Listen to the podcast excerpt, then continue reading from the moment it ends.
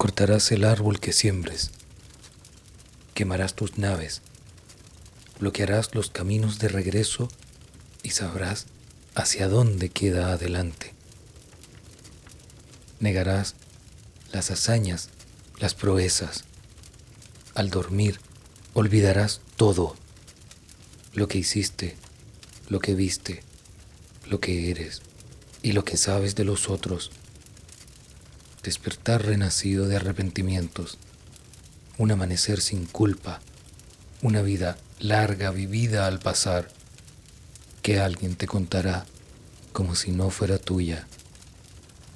Tendrás la tentación de voltear, por supuesto, de reconstruir y recrear, de preguntar y sentirte aludido, siendo todas las cosas uno mismo. Es este el fin del mundo por haber hecho poco o mucho. ¿Tendrás alma, ánima o raíz? Algo que perdure, que diga, estuve aquí. Una hoja en blanco, un punto solo, sin perspectiva, futuro ni final, confundiendo libertad por soledad y soledad por tristeza. Intentas vivir o vivir intentando.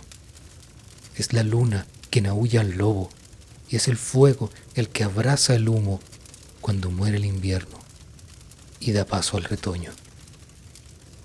Pronóstico equivocado es un pleonasmo. Reincidir en el error, un logro del fracaso.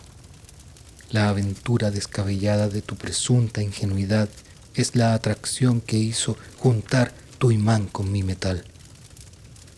La gravedad de la verdad está encerrada bajo llave. Tus curvas y tus cumbres, peligro de deslave.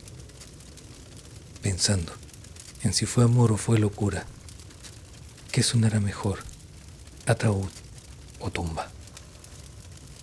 Intentas cantar, desafinando. Intentas gritar, susurrando.